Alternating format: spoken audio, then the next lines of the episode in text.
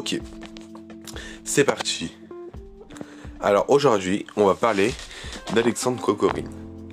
Alexandre Kokorine, né le 19 mars 1991 à Valoiki, un village russe à la frontière avec l'Ukraine.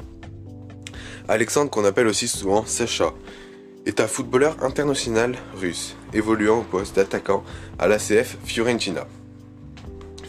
Le jeune Alexandre est formé au Lokomotiv Moscou mais c'est en 2008 qu'il s'engage avec le Dynamo Moscou, où il fait rapidement ses débuts avec l'équipe première. Son intégration rapide et ses prestations lui permettent de jouer avec l'équipe de Russie Espoir, où il se distingue rapidement.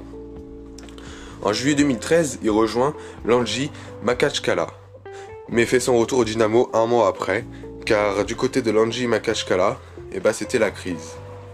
Et c'est à l'âge de, de 20 ans, en 2011, que Kokorin fait ses débuts avec la sélection russe.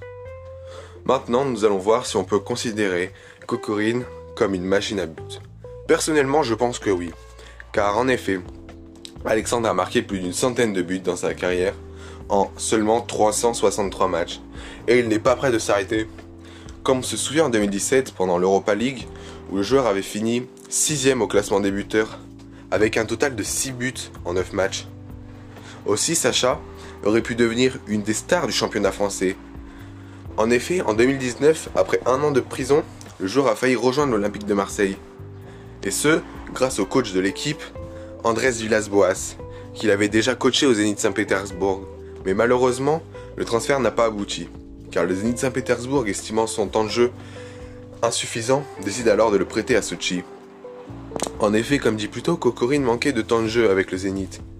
Et ça, c'est dû à une affaire qui a eu lieu en octobre 2018. En effet, après une sortie nocturne, les deux footballeurs, Alexandre Kokorine ainsi que son ami Pavel Mamaev, s'étaient violemment attaqués dans la rue au chauffeur d'une animatrice télé, puis quelques heures plus tard à deux hauts fonctionnaires du ministère russe du Commerce, assis dans un café. Invisibles pendant plus de 24 heures, les deux athlètes avaient décidé de se rendre à la police.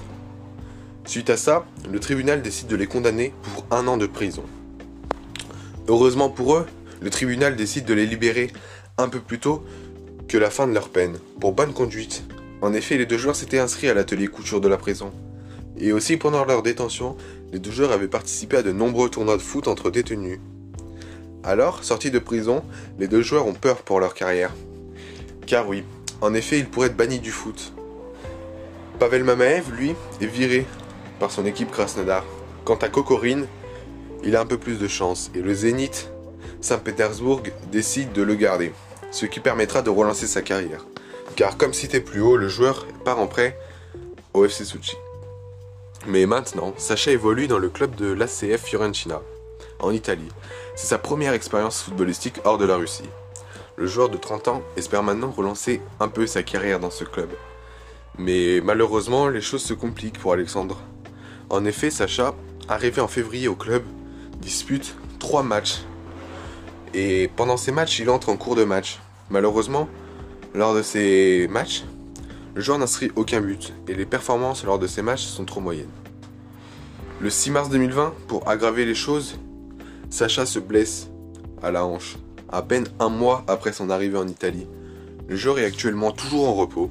Il a repris l'entraînement depuis à peu près deux semaines et on espère le revoir sur le terrain très rapidement.